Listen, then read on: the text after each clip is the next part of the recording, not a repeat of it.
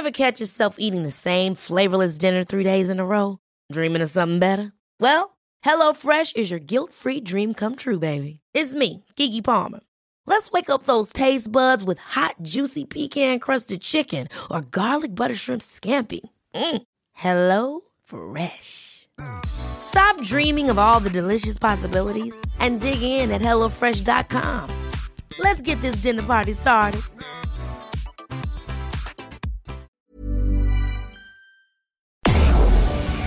Tarde a tarde, lo que necesitas saber de forma ligera, con un tono accesible. Solórzano, el referente informativo.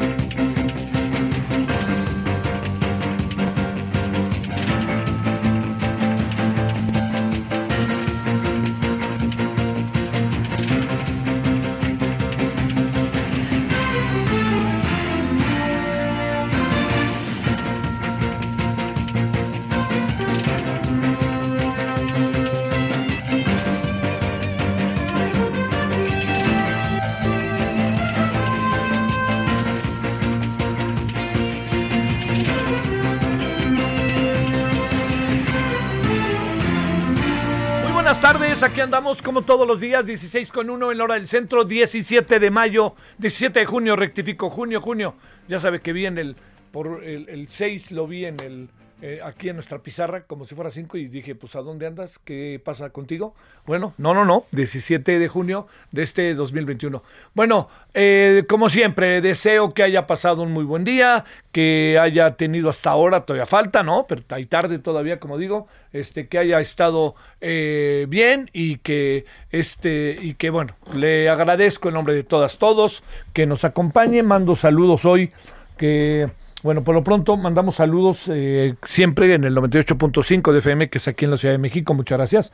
Y también le mando saludos a el estado de Guerrero, en donde nos escuchan en Acapulco 92.1 FM, Chilpancingo 105.1 FM, Tasco 96.1 FM, Iguala 93.9 FM, Chilpancingo también en el 107.1 de FM y Acapulquito querido 95.3 de FM. Bueno, Oiga, gracias. Déjeme hoy distraer su atención de un asunto que fíjese que no es político.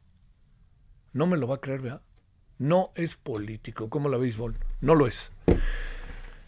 Eh, mire, eh, en, en este país no es fácil ser deportista de alto rendimiento. Yo sé que lo sabe, pero es muy difícil. Es, es difícil per se. Hay mucha competencia, ¿no? Pero también la autoridad deportiva de repente brilla por su ausencia. Y hablo de la CONADE y hablo del Comité Olímpico Mexicano. Pasan cosas que uno no, no, no, no, no entiende, ¿no? Este, digamos, hay, hay muchas voluntades, muchas, muchas voluntades en relación a querer hacer cosas, pero hay muchos, muchos intereses. Y de repente hay mucho dinero. Las federaciones en este país mueven una cantidad de dinero que usted no se imagina. Así de fácil.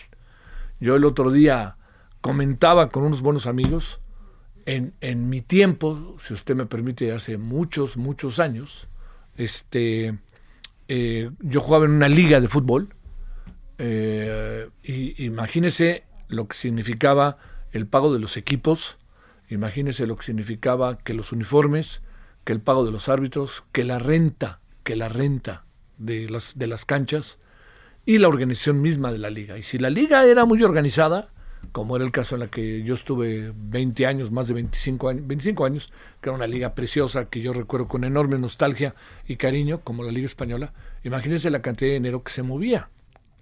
Esto es amateur.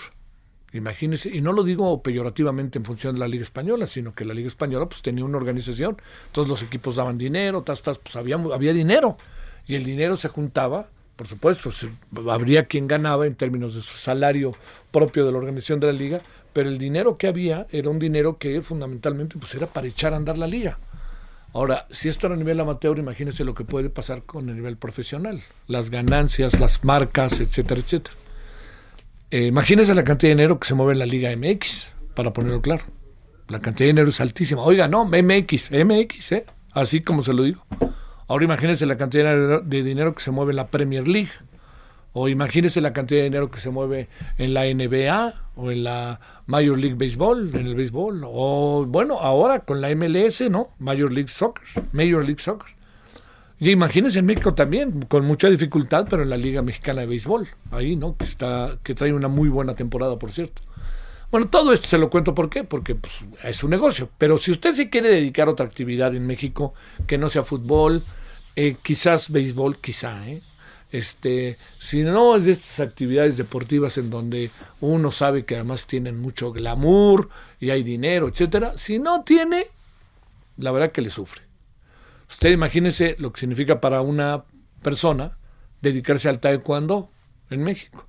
O sea, hay, algo de vocación. Y mire, yo, perdone que se lo diga en primera persona, su servidor que ha ido a varios Juegos Olímpicos y que ha platicado largamente con deportistas y con las familias de los deportistas, le diría, la clave, la clave, clave, clave, clave de todo esto está en las familias. Por supuesto, en ella o él que quiere ser deportista pero en las familias. Las familias son las que se encargan de llevarlos, los llevan a entrenar. Oye, es que ahora tengo una competencia el domingo a las 5 de la tarde, y ya va toda la familia. Oye, es que me tengo que levantar a entrenar a las 6 de la mañana, y ya va la familia y lo lleva. La mamá o el papá o los hermanos. Eso es muy importante. Entonces, hay deportistas mexicanos que son de excepción. De excepción. Yo entiendo ahora la distancia, pero usted seguramente escuchó de un hombre en paz descanse Ernesto Canto, que ganó una medalla de oro y, luego ganó otra medalla en los siguientes Juegos, y seguramente recuerda a Raúl González, que ganó la medalla de oro en 50 kilómetros, y seguramente recuerda a muchos más, a Felipe Muñoz, el tibio en la Olimpiada del 68, que, que, que, en verdad qué carrera hizo, ¿no? Fue una maravilla en los 200 de pecho. Y seguramente escuchó de un señor que se llamaba Joaquín Capilla y de uno que acabó mal, pero mal, mal, mal, que se llama Humberto Mariles en equitación. Bueno, mencioné así, abuelo de pájaro boxeadores, en fin. Pero últimamente, en los últimos años, tenemos auténticos garbanzos de alibra, deportistas excepcionales. Cuando digo excepcionales, digo excepcionales, en verdad, a nivel mundial. Pero resulta que, bueno, no pero, han ganado medallas en mundiales, en Juegos Olímpicos, y han sido animadores auténticamente de los Juegos Olímpicos. Cuando entran al, a, las competencias, las cámaras no los dejan. Trátese de eh, Juegos Olímpicos de Sydney, trátese de Juegos Olímpicos de Río de Janeiro, trátese de Juegos Olímpicos de Londres, trátese de lo que se trate. Hay dos deportistas mexicanas que tienen años en el deporte que son excepcionales. Una se llama María del Rosario Espinosa, que además es sensacional, que está en Taekwondo. Y la otra es Paula Espinosa, que está en clavados. Las dos intentaron ir a nuevos Juegos Olímpicos, pero no les alcanzó. María del Rosario fue derrotada y Paula Espinosa no alcanzó el puntaje ni para poder estar en los Juegos Olímpicos. Solamente algo medio excepcional haría que fueran. Y ellas han asumido, sobre todo María del Rosario con quien he platicado, ellas han asumido como, bueno, así es esto, me ha tocado ganar y me ha tocado perder. Yo ha de decir, bueno, ¿y por qué fregados empieza usted con este asunto cuando estamos en otros terrenos? Primero, porque hay que rendirles tributo a estas dos mujeres. Nos dieron unas alegrías, bueno, no sabe. Yo le voy a contar nada más una anécdota de Paula Espinosa. Paula Espinosa iba en octavo lugar en una reciente competencia y ¡pum! De la noche a la mañana del octavo pasó al cuarto lugar, ya en la parte final. ¿eh? ¿Qué es lo que le quiero decir? Quedó en cuarto lugar, por cierto. ¿Qué es lo que le quiero? Y a nada del tercer lugar. ¿Qué es lo que le quiero decir? Las cámaras la seguían a ella a todos lados. Ya sabe, cuando se tiran el clavado luego se meten en un alberquito y están viendo. Luego cuando se tira a otra competidora, la volvían a sacar a ella. ¿Por qué? Pues porque es una excepcional clavadista. Y con María Rosario Espinosa pasa lo mismo. Si usted viera las competencias lo que provoca María Rosario Espinosa. Pero bueno, no calificaron. Pero yo quisiera recordarles lo que han dado estas dos mujeres por el deporte mexicano, lo excepcional que han sido.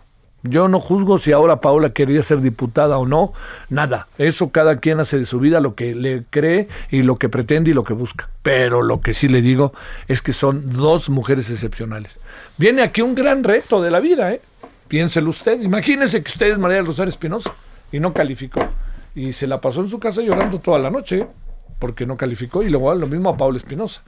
Pero y la gran pregunta es ¿Qué, es lo que deberían hacer estas dos mujeres cuando están ya en una edad mayor para el promedio de competidores? Pues yo les diría, lo que deberían de hacer ellas dos es probarse a sí mismas e intentar de nuevo alcanzar su sueño olímpico en cuatro años. Yo creo que María del Rosario tiene mucho todavía por delante, tiene una técnica maravillosa yo recuerdo su derrota en la final de los Juegos Olímpicos fue con una competidora, competidora que creo que era China, que medía 2.20 o 2.15. Entonces no había manera, y María Rosario está grande, ¿eh? no había manera de acercársele, no había manera. Y en el round final, ahí en el tatami, lo que hizo María Rosario dijo, yo voy perdiendo 2-1, me juego el todo por el todo. Y el resultado pareciera como muy fácil, ¿no? Creo que eran 7-3 o algo así. El resultado era para 1-1, 2-2 o 3-2 o 4-3, ¿eh? porque los dos primeros rounds fueron y hizo un esfuerzo maravilloso. Acabó, palabra como luego se dice en el deporte, muerta María del Rosario. Pero María del Rosario hizo una competencia maravillosa. Lo recuerdo con enorme gusto, entrevistándola cuando estábamos allí en Uno TV, en, este, en, en Río, platicando con ella, y ella con una actitud echada para adelante, hablando con el secretario de la defensa. No, no, no, sensacional. Y Paula Espinosa no alcanzó, pero Paula Espinosa fue una gran animadora. Y Paula Espinosa es maestra de muchas clavadistas jóvenes en esto que son parejas o que también se acercan a ella para preguntarle por dónde darle. No les alcanzó, a mí me da un poco de tristeza, pero entiendo que ese es el deporte. Y yo creo que mejor que nadie ellas lo saben. ¿Qué es lo que viene? Le digo, es tan gran disyuntiva. ¿Se retiran o, siguen? Para seguir van a tener que hacer el doble de esfuerzo que han hecho, ¿eh? porque vienen nuevas generaciones. Y además porque están en deportes en donde hay peleas, que si la Federación de Natación y Clavados, que si en Taekwondo, Taekwondo es de las más serias, la verdad. Pero están en eso, también están expuestas a que no juegan fútbol. Y como no juegan fútbol, pues, y mire el trabajo que le está costando a las, a las del fútbol femenil, ¿eh? Y ahí van, ahí van. Pero lo que me quiero referir a estas dos mujeres, por favor, si usted no la ve en los Juegos Olímpicos, le diría algo. No olvidemos lo que han hecho. Y recordemos lo que han hecho. Y pensemos qué es lo que ellas piensan decidir. Me da la impresión de que María del Rosario se queda porque dijo no estoy no estoy pensando en mi pelea de despedida, está es mi combate, perdón, de despedida y Paula Espinosa no sabemos nada de ella hasta ahora. No sabemos si Paula Espinosa, este, después de la decisión que se tomó y de que no participará, este, qué está pensando. Le ha de doler a las dos, les ha de doler en el alma. Yo he platicado con ellas, han de estar ahorita ah, enojadas. Algo no hicieron bien, lo saben. Pero también hay nuevos, nuevas y nuevos competidores que están dando muy buen resultado. Entonces, estas dos mujeres maravillosas, yo, si me permiten una opinión, tengo el gusto de conocerlas, diría, no se, la, no se retiren juéguensela.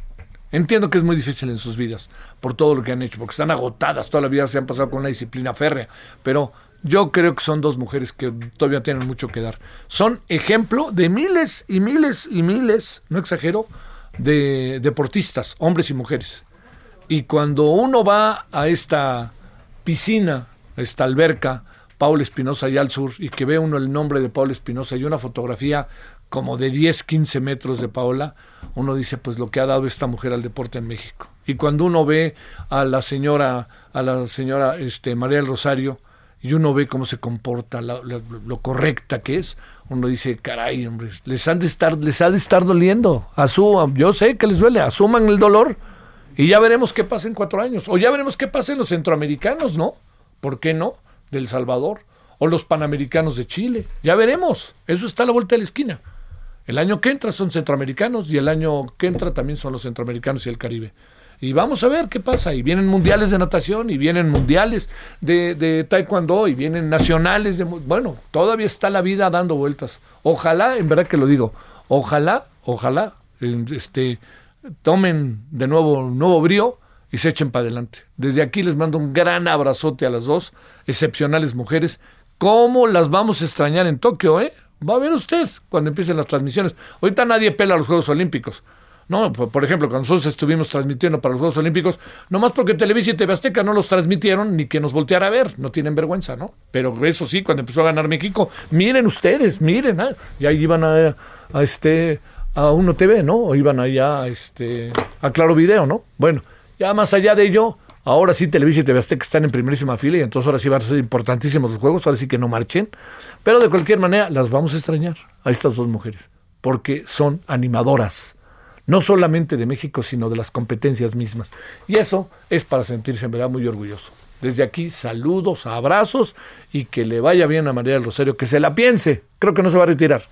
Y a Paula Espinosa, que se la piense porque está en silencio, ha de estar pensando qué hacer. Eso de la Diputación y con el verde, con el debido respeto Paula, a mí no me gustó, pero cada quien, su vida. Y el verde, veleidoso partido que nomás busca la atención. Ahí está la estafa verde, ¿eh? que no se nos olvide. Bueno, todo eso ahí está por delante, pero Paul está más allá de ello. Bueno, oiga, aquí andamos. No quería pasar por alto esto que a mí me dio tristeza. Como me gusta mucho el deporte y, que les vaya bien a los mexicanos, me dio tristeza. Dije, no, no, no, no, no, ¿por qué? Pero bueno, así es el deporte, así es el deporte. 16, 16 en la hora del centro.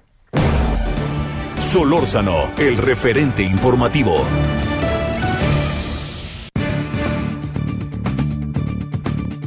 Bueno, aquí andamos agradeciéndole que nos acompañe. Eh, le debo decir que, pues lo de la línea 12 es un tema que va y viene, va y viene, va y viene y está, ¿no? Y sobre todo hoy se puso auténticamente frente a nosotros por este primer informe de una empresa noruega que nos viene a decir qué fue lo que pasó. Bueno, yo espero que nosotros sepamos con empresa noruega sin ella qué fue lo que pasó. Pero para ello vamos a, si usted le parece, abrir todavía más el debate. Entonces le hemos pedido a Horacio Urbano, presidente de Centro Urbano, que fuera de su martes, hoy nos diga cómo ve las cosas, cómo ve este informe y sobre todo exactamente qué podemos pensar. Pareciera que ahora todo tiene que ver con la responsabilidad de una constructora. Poco se habla del mantenimiento, poco se habla de algunas cosas que también dan la impresión que tienen conveniencias, ¿no? Pero bueno, vámonos con Horacio. Querido Horacio, buenas tardes. Querido Javier, ¿qué tal? Muy buenas tardes. A ver, vámonos y cuéntanos cómo ves todo esto. No, pues ya está claro, ¿no? Los culpables fueron los pernos. Hijo de la mañana, ¿no? Bueno, bueno. No, bueno, es que yo creo que, el dictamen eh, salía a decir una obviedad, salía a decir, digo, a fin de cuentas, salía a decir que el proceso de construcción tiene sus fallas, eso, eso era más que evidente. Aquí el tema, y lo habíamos platicado, es, a ver, si tú compras un coche y ves que tiene eh, vicios, vicios y, y, no lo usas, no lo usas y para y paras el tráfico para que no haya no haya accidentes que puedan causar daños daños personales. Ahora, aquí lo que sucedió y también lo habíamos comentado en, en cuando salió todo este tema, cuando empezó a salir todo este tema, que todo todo el asunto parte desde la selección del, del, del sistema constructivo, desde el proyecto. A mí yo diría que limitarlo a la construcción es hacer un, un análisis muy limitado. Ese es, esto tiene que ver con el, la selección de, modelo, la selección de proceso constructivo, la selección de, proyecto, quién hizo el proyecto, después cuáles son el equipamiento. ¿Te acuerdas que alguna vez dijeron que los trenes no eran los adecuados para las, las vías que se pusieron? Sí, claro que sí. De eso nos habló y eso, eso es un tema de decir, caramba, no es solamente la construcción. La construcción, por supuesto, ahorita siempre que hay una falla así, cualquier persona, lo obvio es pelearse con la constructora por los vicios ocultos, pero no se puede limitar eso el debate. Oye, eh, a ver, una obra, perdón que te lo que, lo repita, este, eh, aunque ya lo hablamos, una obra como la del metro eh, y insistiendo el señor este eh, Marcelo Obrar, que es una edición colegiada, una obra como la del metro, ¿cómo, se hace? ¿Cómo se decide? ¿Dónde están las responsabilidades? Eh? Pues mira, yo creo que hay un equipo de dirección, hay un equipo de ingeniería que define cuál va a ser el, catálogo de peticiones que se le van a hacer en, el, en el orden que se hagan las licitaciones. La primera licitación es una licitación para proyecto. Entonces tú pones los parámetros y después llega, llega la, cotización para la, propuesta de proyecto con precio, precio, por supuesto, pero sobre todo con la propuesta técnica. Si el proyecto propone esto eh, eh, con estas condiciones, con estas especificaciones, con, con este es el proyecto. Ya que está el proyecto, se hace todo el armado para hacer la licitación ya de la obra poniendo presupuestos de construcción.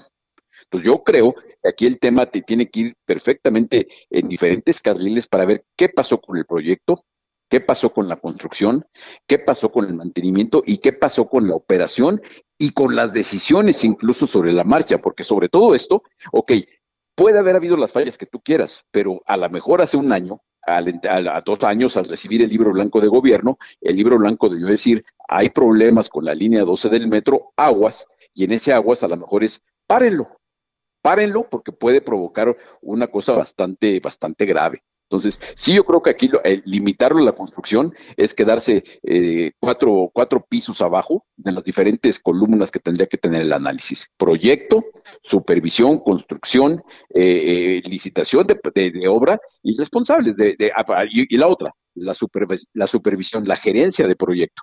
Porque la construcción de una obra de esas no es que alguien se le olvide poner un taquete o un perno alguien está supervisando que se haga. Ahora, una obra de esa no es el constructor llega y construye y nadie lo supervisa. Hay una, una eh, empresa de ingeniería de altísimo nivel que es que se encarga de hacer toda esa, toda esa supervisión del proyecto, de la construcción. Oye, a ver, Horacio, este, digamos, en, en cuanto a, a ver, uno, uno hace, digamos, ¿cómo, cómo podría funcionar? Funcionar, no hablo de la construcción de una casa o de un departamento, sino más bien para cerrar, te diría, yo construyo una obra de esta naturaleza, se termina la obra, no hay alguien que revise la finalización de la obra. Marcelo Obrar dice que se aceptó y que estaba bien reconocida. Y segundo, si hubiera pasado un error que no se vio, no hay una, un ejercicio de mantenimiento que pudiera precisar todo lo que tiene que ver con la obra y saber exactamente dónde está fallando para inmediatamente pues entrarle y tratar de resolverlo. Bueno, es que esa es la supervisión. Eso desde que empieza la obra hay una empresa que está. Es más, los pagos, los pagos de, la obra no es de que digas, el, no es una construcción chiquita que digas al, avance te doy el, te anticipo el 15%, después al 30% eso, sino que es un avance que sobre el, porcentaje que se va avanzando van soltando los pagos. Y eso tiene que ver con una supervisión que para decir de una obra de ese tamaño va el 15%, es que hay una empresa autónoma, la constructora, que está haciendo la supervisión. Vaya, tú contratas una, una, empresa supervisora y es quien libera esto, no hasta el final, sino a lo largo de la obra y por supuesto al final, pero a lo largo de todo el proceso. ¿Qué, qué, qué supones que va a acabar pasando aquí? No me digas que la culpa va a ser, fíjate, no sé si te acuerdas, quién sabe si te acuerdas, pero cuando se cayó la Ibero allá en Cerro de las Torres en el temblor, me acuerdo muy bien que quienes eh, se encargaron de la obra, te lo digo porque pues yo había salido hace algunos años de la universidad y estuve ahí viendo qué pasaba, en fin. Dijeron, fue culpa de los albañiles, así se dijo. No, aquí es un poco igual, de que faltan unas soldaduras, caramba, ¿cuántas soldaduras faltan? Que no se dio cuenta la supervisión, que es una supervisión carísima. No, eso, eso me, me, parecería lamentable y te digo, no es que el, que el tema, el tema, a mí me parece que en todo caso si se, se trata de minimizar culpas, de, decir, bueno, eh, lo que habría que hacer por lo menos es hablar de los diferentes criterios que tienen que ver con un proyecto de estos. Proyecto, eh, construcción, supervisión, mantenimiento, operación y decisiones. ¿En qué supones que va a acabar? ¿En qué, en qué supongo que va a quedar? Este, en, en mi opinión, eh, por, el camino que está llevando, que se va a acabar asumiendo que es un, es un efecto, de construcción. Sí. Y olvídate del mantenimiento y olvídate de los funcionarios que estuvieron involucrados a lo largo de todo este tiempo. Y olvídate de quien tomó las decisiones, porque si no das mantenimiento, bueno, tú tomaste la decisión de no dar mantenimiento. Bueno, sale. Bueno, pues muchas gracias, Horacio Urbano. Abrazo. Gracias, hasta luego. Fíjese que ahí en los tweets hay algo que este eh, que hay algo que no puede uno perder de vista, este, que es muy importante, ¿no? Que tiene que ver eh, con, eh, con, la, con quienes están supervisando, vigilando o siguiendo la investigación. eh, yo, yo no, no desconozco la capacidad del señor Riobó en lo más mínimo, pero también creo que no sé si sea en estas circunstancias un personaje adecuado para el proceso de investigación, dado su cercanía con Claudia Sheinbaum y dado su cercanía con el presidente. Recuerde que los segundos pisos, Claudia Sheinbaum se encargó en buena medida de eso. Entonces, como para pensarle, ¿no? Para pensarle si sería lo más indicado, quitando un poco los fantasmas que luego de repente se asoman, ¿no? Bueno, sale. Vamos a la pausa. Aquí andamos llegando en la primera media hora de nuestra emisión. 16 a 18 horas en hora del centro.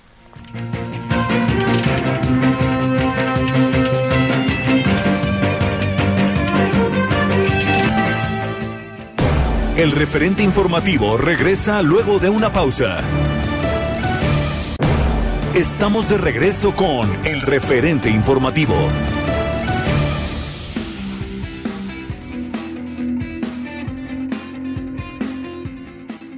Muchas gracias al espacio de Javier Solórzano. Estamos aquí contentas porque vamos a platicar en este instante con Carlos Herrero, presidente de Estrategia Comunicación y Medios y vicepresidente del Women Economic Forum Iberoamérica. ¿Cómo estás, Carlos? Muy buenas tardes. Muy buenas tardes, muy bien, Mónica. Muchas gracias por esta entrevista y muy contento de estar contigo, con Javier y su audiencia. Claro, claro que sí. Bueno, pues se ha llevado a cabo la tercera edición de este fórum del WEF aquí en México y la segunda edición en Iberoamérica como una cumbre internacional que ha invitado a mujeres y líderes de todos los ámbitos a expandir las oportunidades de negocios y generar, por supuesto, redes sin fronteras. Cuéntanos, ¿cuándo termina? Me decías que hoy. Sí, termina hoy este tercer foro, eh, pero todas las conferencias y las mesas de opinión se pueden encontrar en YouTube en www.expansionweb.mx. Han sido tres días con más de 270 speakers, aproximadamente una audiencia dinámica de unas 100.000 personas, porque hemos estado en muchísimas redes en muchísimas plataformas digitales que nos ha permitido llegar a muchas mujeres con un tema tan importante, Mónica, como el que hemos tratado, que es el cambio de las reglas del juego, la transformación, la reactivación de la economía y la sostenibilidad. ¿Y por qué este lema es el que han enfocado eh, eh, en, este, en esta edición? Sí, Mónica, porque reconocemos que las mujeres son el motor de la sociedad, el motor de la economía, el motor de la familia, el motor de tantos, tantos ámbitos de la vida que tenemos los seres humanos. Y después de la pandemia, para no estar llorando por los rincones del confinamiento, de las dificultades, de todo lo que hemos padecido en este año y medio, pensamos que era mejor decir, sabes que esta es la realidad, hay unas reglas distintas del juego, tenemos que estar en ellas y las mujeres son la clave para que haya una reactivación y para que haya una sostenibilidad. Las mujeres son con su inteligencia reactivantes de todo y de ahí la sostenibilidad. Claro, ¿cuántos ponentes se tuvieron en esta edición? Tuvimos más de 200 ponentes, un número verdaderamente extraordinario, Mónica. Entre ellos, por ejemplo, Jarvina Aurora, la fundadora y presidenta del Women Economic Forum, Rosario Marín, la ex tesorera de los Estados Unidos, el doctor Lorenzo Córdoba, consejero presidente del INE, Beatriz Calles, directora general de Fashion Week México, en fin, hemos tenido también eh, hombres como Juan Pablo Murra, rector de, de profesional y posgrado del TEC de Monterrey, porque no es un foro de mujeres para mujeres, es un foro de todos para todos, pero destacando el rol, el papel, la actividad, el dinamismo de la mujer. Igualdad, eso es lo interesante. Las expectativas, Carlos Herrero, eh, después de este año atípico. Sí, pues muchas expectativas en que las mujeres, después de las cicatrices que hemos tenido de este año, año y medio, Mónica, eh, sean verdaderamente pilares fundamentales de la sociedad, que entendamos que las mujeres en, esta, en este eh, año y medio han sido madres profesionistas, cocineras, han sido limpiadoras de la casa, han sido enfermeras, han sido cuidadoras, han sido maestras, han tenido todos los roles posibles que no han estado presentes en este confinamiento, que son mujeres capaces de llevar tantos roles en la vida y de tener un dinamismo tan fuerte que son capaces de reactivar la economía. Que las cicatrices nos enseñen a que las mujeres deben tener la facilidad, el acceso a crédito, el acceso a consejos consejos de administración, el acceso a grandes negocios para que puedan estar como motores de la reactivación. Excelente. Pues este, esta edición se llevó a cabo del 15 al 17 de junio. O sea, hoy nos quedan unas horitas, ¿verdad? Para poder ingresar a qué página. Sí, Mónica, nos quedan unas horas y en www.expansión eh, wef.mx pueden entrar para eh, ver todavía alguna de las conferencias y de las mesas de opinión. Ha sido realmente un foro muy novedoso, un foro muy propositivo, porque el tiempo que estamos viviendo es para la inclusión, para las mujeres y para propuestas sólidas no quedarnos en mitos, no quedarnos en temas trasnochados, sino saber que la mujer es esencial a todo el desarrollo económico y social. Claro, coadyuvar a la sociedad de equidad y productividad sostenible. Me encanta este tema. Bueno, pues nos tenemos que despedir. Carlos Herrero, presidente de Estrategia, Comunicación y Medios y vicepresidente del Women Economic Forum Iberoamérica. Muchísimas gracias por platicar con nosotros. Muchísimas gracias, Mónica. Muchísimas gracias a Javier y su audiencia. No olvidarnos que es la primera vez que tenemos seis mujeres gobernando estados en el país y que el reto es que demuestren toda su capacidad y todo su liderazgo. Así sea. Gracias, excelente tarde. Regresamos al referente informativo con Javier Solórzano. Esperamos sus comentarios y opiniones en Twitter. Arroba Javier Solórzano. Arroba Javier Solórzano. Solórzano, el referente informativo. ¡Mariachi! ¡Arránquense con otra! Mejor arráncate a Soriana por todos los vinos y licores que pongo al 3x2, como tequila Don Julio 70 de 700 mililitros. Lleva 3 por 1698 y ahorra 849 pesos. Tú pides y Julio regalado manda. Solo en Soriana. A junio 21. Aplican restricciones. Evite el exceso. Esperamos sus comentarios y opiniones en Twitter. Arroba Javier Solórzano. Arroba Javier Solórzano. Solórzano, el referente informativo.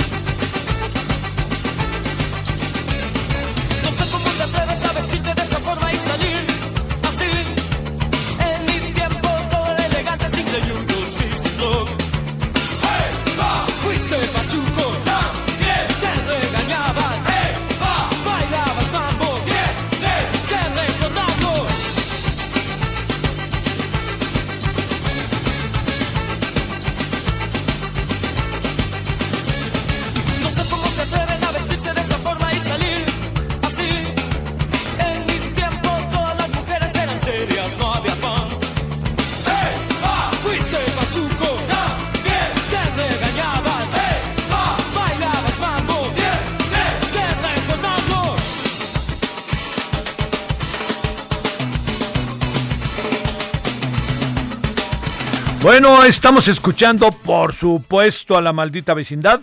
Y en esta que fue quizás, ¿no? Así como su gran canción, de las grandes canciones que han tenido, que es Pachuco.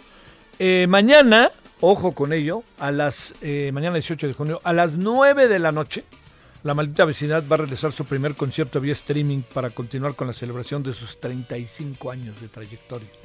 Bueno, ahí dejemos un ratito Pachuco, para gozar.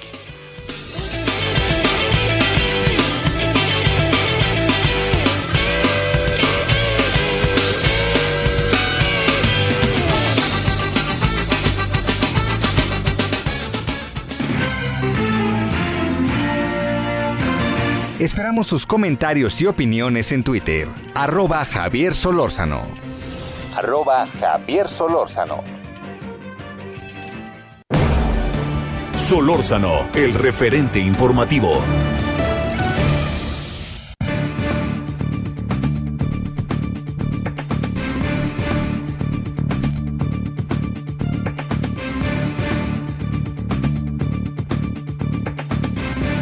Bueno, eh, a ver, eh, de estos asuntos que hemos seguido hasta donde es posible, que es el de la mina allá en Musquis, ¿no? Que hay muchas cosas ahí que se conjuntan.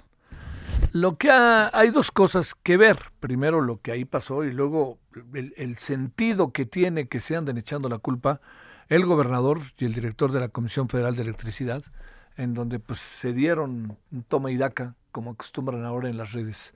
Le hemos pedido de nuevo a Cristina Auerbach que hable con nosotros. Ella es defensora de derechos humanos de la organización Familia Pasta de Conchos. Querida Cristina, muy buenas tardes. ¿Cómo has estado? Hola, buenas tardes. Con mucho calor, a tus órdenes. Allá está haciendo. ¿Dónde andas? Yo en Barroterán, en un pueblito minero, y estamos como a 40 grados. Sí, ubico, allá en Coahuila. Sí, sí, sí. Eh, ¿Qué tan cerca está de, de eh, Pasta de Conchos? De Pasta de Conchos estoy como a 35 minutos, 40, y de la mina de rancherías como a 20. estás a la mitad casi materialmente, ¿no?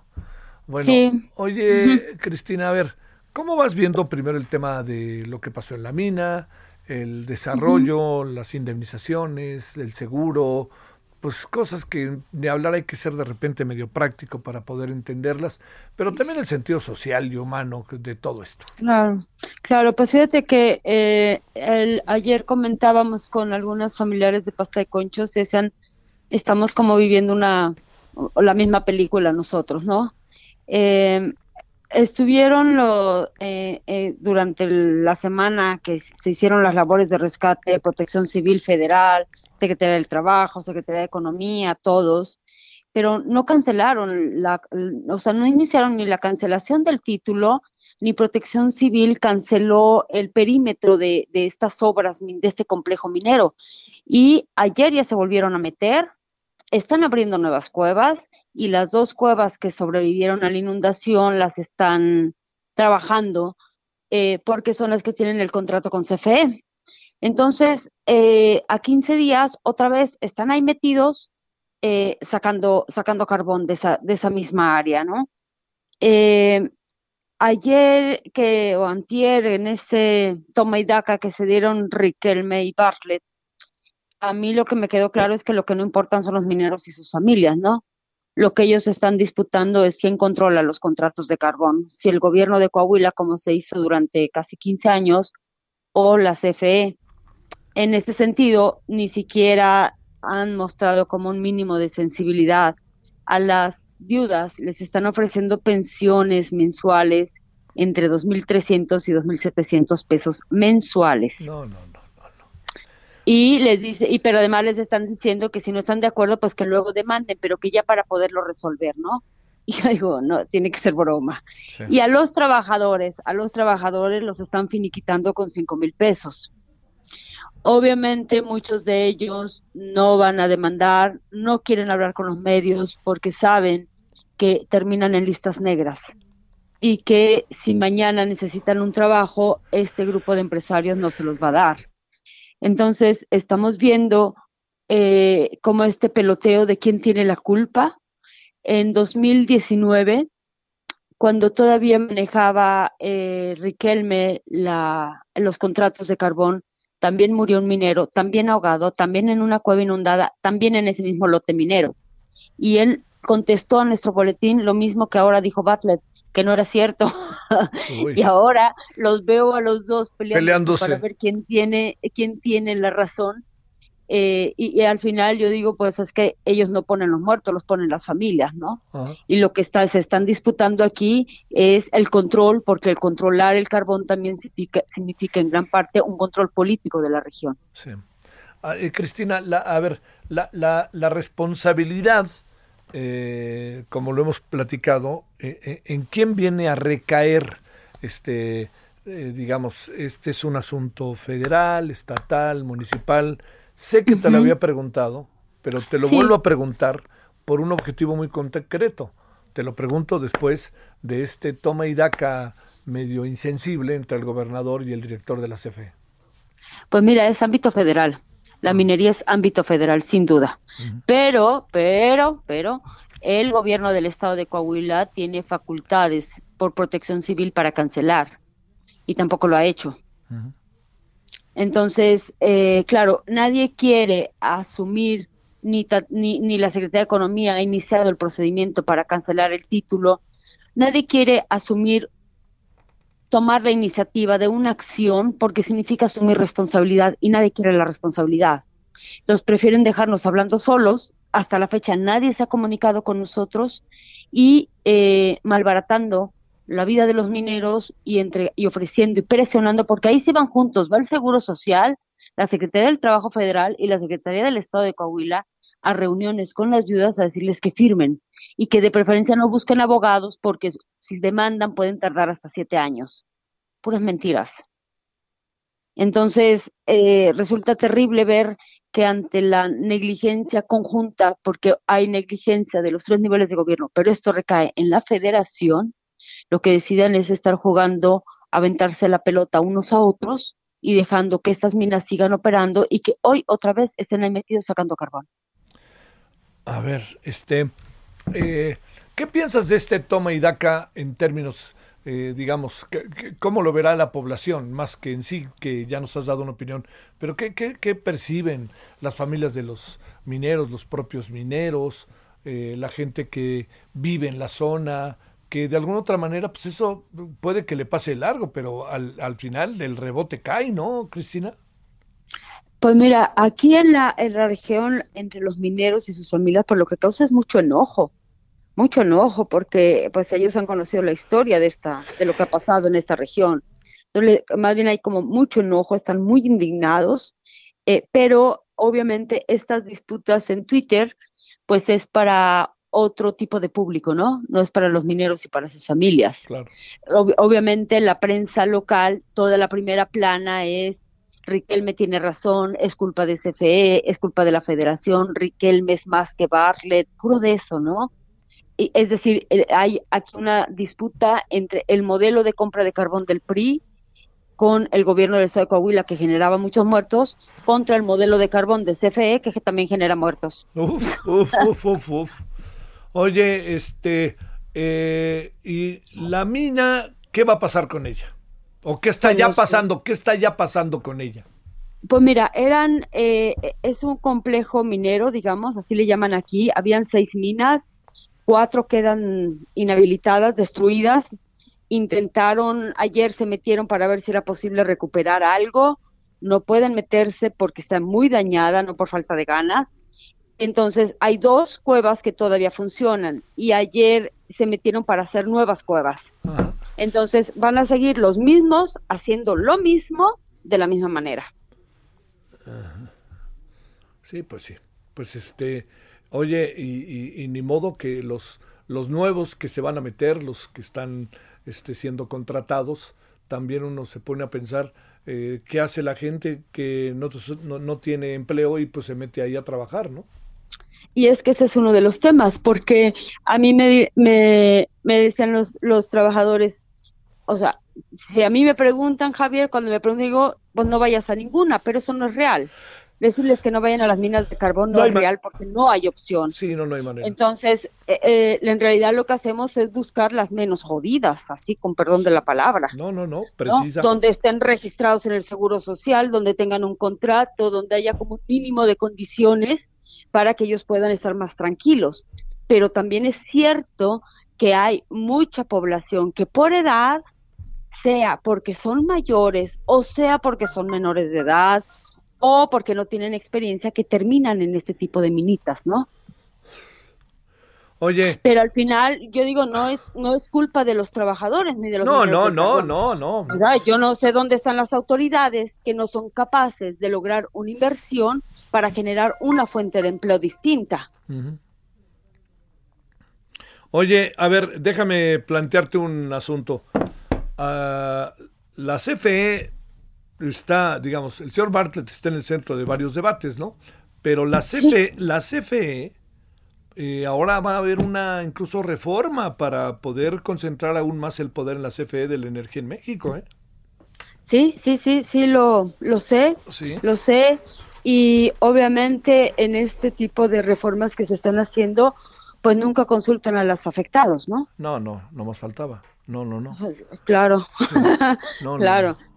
Oye, ¿qué, qué, qué, qué viene? Así, digamos, que es la mina queda abierta, no hay ahí una investigación, ya hay una delimitación de responsabilidades, no dice una investigación externa tipo línea 12, pues miren, aquí pasó esto y esto, aquí no fueron los pernos, fue otra cosa, y este, y encontramos la salida o qué? Pues que yo sepa no han iniciado nada, nada. Vamos, o sea, eh, se están presionando a las viudas para que acepten pensiones entre 2.300 y 2.700 pesos.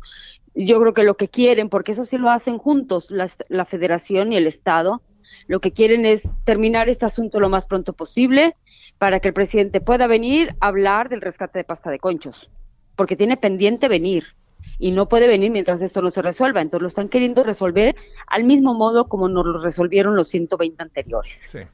Claro, claro, claro, o sea, nada. Al fin y al cabo, nada, nada. Nada. nada. Eh, ahora, eh, la diferencia ahora sí la ha hecho el hecho de que se los advirtiéramos, porque Bartlett hace un rato dijo, yo no le compro a mi caram, yo no le compro a esa empresa. No, pero le compras a los de al lado que le venden a, a la que sí tiene el contrato, por favor. Eh, el hecho de que él diga que no compra no quiere decir que los demás contratos y las demás minas estén bien. Están mal y lo sabe y no quiere hacer nada porque ahora ya entra a un nivel de disputa con el PRI. Y mm. no van a querer ningún tipo de autocrítica, como no lo aceptaba el PRI durante 15 años. Al final parecen iguales. Dicen que no son iguales. Pero se ven idénticos. Cristina, te mando un gran saludo, Cristina, como siempre, y el agradecimiento que hayas estado con nosotros. Gracias a ti, hasta luego. Hasta luego. Cristina Werbach, defensora de derechos humanos de la organización Familia Pastos de Conchos. Es que realmente este agarrón entre el gobernador de Coahuila y Bartlett no tiene ni pies ni cabeza. Y luego Bartlett metido en otro lío ahí, defendiendo al presidente con Diego Fernández de Ceballos. Entonces, pues eso es, digamos, pónganse a trabajar, chingado. Entonces se trata, pónganse a trabajar. Yo entiendo las mañaneras y todo, pero estamos en ¿Quieres saber cuál es la relación que produce, que es efectiva y que da sentido a un gobierno y la ciudadanía? Pues esa relación es ni más ni menos la que se establece a través de resultados, a través de políticas concretas que beneficien a los ciudadanos. Uno no puede vivir del discurso, ¿eh? y ojo, ¿eh? uno no puede vivir de la esperanza. Morena dice que es la esperanza de México, pues yo le diría, ¿por qué no mejor dejan de ser y ya son la realidad de México? La verdad, ¿eh? Bueno, bueno, bueno. 16.51 en hora del centro. Francisco Nieto, cuéntanos dónde andas. Javier, ¿qué tal? Muy buenas tardes. Pues hoy en la mañanera eh, se dio a conocer que en 10 días quedarán vacunados contra el COVID-19 todos los habitantes de Baja California mayores de 18 años. Esto lo informó la secretaria de Seguridad Pública y eh, Rosa Isela Rodríguez y también el presidente Andrés Manuel López Obrador. Eh, la funcionario pues explicó que serán los seis municipios de Baja California los que recibirán un millón trescientos cincuenta mil dosis de la vacuna donada por el gobierno estadounidense del laboratorio Johnson Johnson de una sola dosis que ya fueron eh, trasladadas por la Secretaría de la Defensa eh, Nacional. Esta, esta acción pues facilitará la apertura de la frontera norte, la cual sigue cerrada para actividades no esenciales por el COVID-19 y después dijo el presidente eh, que termine Baja California, pues empezará en Chihuahua, en Sonora, en Nuevo León y se concluirá en, la, en las ciudades fronterizas de Tamaulipas. Y también el presidente aseguró que ya se tienen los conocimientos básicos de lo que pasó con los 43 normalistas desaparecidos de Ayotzinapa, pero dijo el presidente seguirán las investigaciones para hacer justicia. Explicó que se tienen pruebas científicas de la ubicación de tres estudiantes, lamentablemente esto sin vida, pero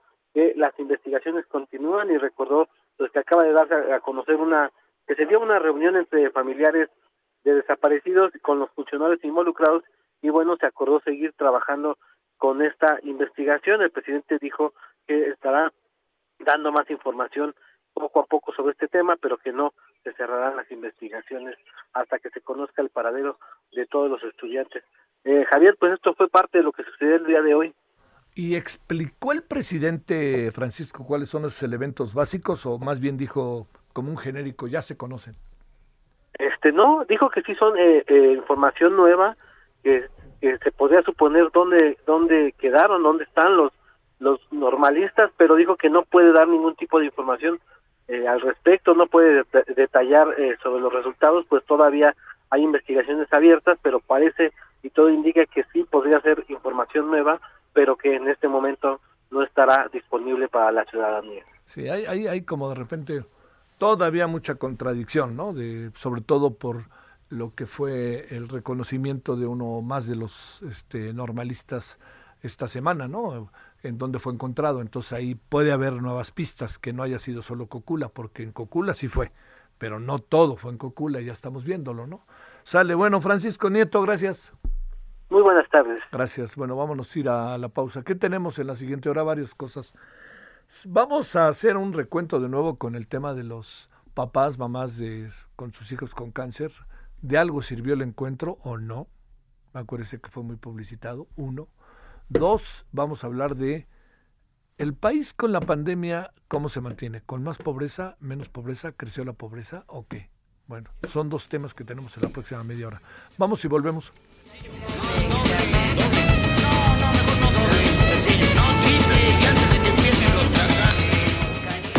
El referente informativo regresa luego de una pausa. Tarde a tarde, lo que necesitas saber de forma ligera, con un tono accesible. Solórzano, el referente informativo.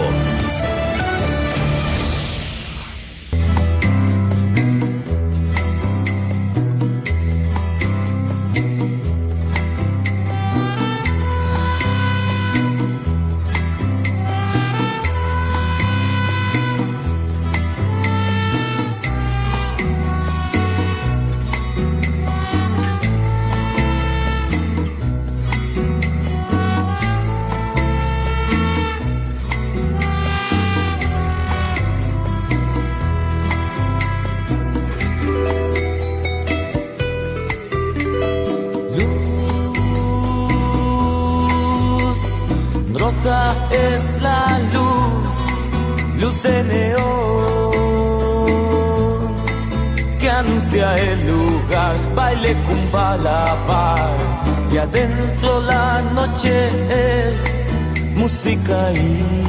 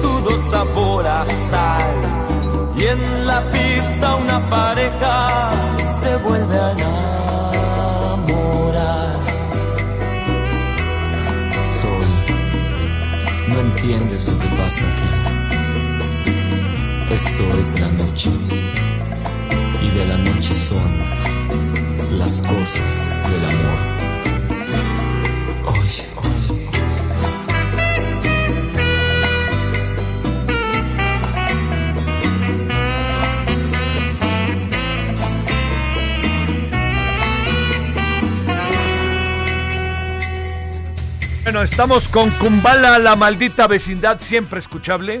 A mí me gusta mucho la maldita vecindad. Y esto se debe a que mañana, ojo, para los fans, como luego dicen, para los seguidores, mañana, 18 de junio, 9 de la noche, la maldita vecindad va a realizar su primer concierto vía streaming. Así continúan con la celebración de 35 años de trayectoria de este gran, gran grupo. Kumbala, la maldita vecindad. Una se vuelve sabroso y buen danzón, a media luz el corazón y en el kumbala todo es música y pasión. En algún lugar de la mancha No, manchas no, porque en Soriana pongo todos los desmanchadores y prelavadores al 3x2, como Vanish Color en polvo de 450 gramos. Lleva 3 por 173.40 y ahorra 86,70. Tú pides y Julio Regalado manda, solo en Soriana. A junio 17, aplican restricciones. Esperamos sus comentarios y opiniones en Twitter. Arroba Javier Solórzano. Arroba Javier Solórzano. Solórzano, el referente informativo.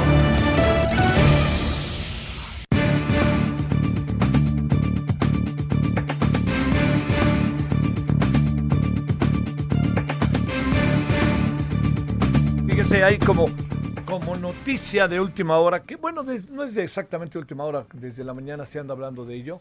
Eh, resulta que el Colegio de Ingenieros Civiles de México ha determinado que no es posible, ojo con esto, eh, no es posible abrir el tramo subterráneo de la línea 12 hasta que se repare el tramo colapsado. Ojo con eso, ¿eh? Digo, no lo van a hacer, pero ahí está el anuncio, así de fácil.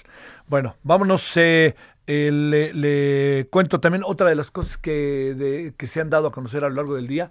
El siguiente, ojo, padres, madres de familia y estudiantes, el siguiente ciclo escolar, estamos hablando de primaria, secundaria, eh, preprimaria, va a ser más largo que el actual va, se requiere de muchas cosas, entre otras muchas cosas requiere de una actualización al máximo de conocimientos. A ver, se lo digo muy rápidamente. Cuando entren en agosto los estudiantes, lo primero que se va a tener que hacer es saber en qué nivel están. Vamos a suponer que está en segundo de primaria. ¿Qué tanto de primero a segundo tuvo o qué tanto hay que encargarse un buen rato a actualizar los conocimientos de primero para que entren afianzados a segundo? ¿no? Es lógico después de lo que ha pasado.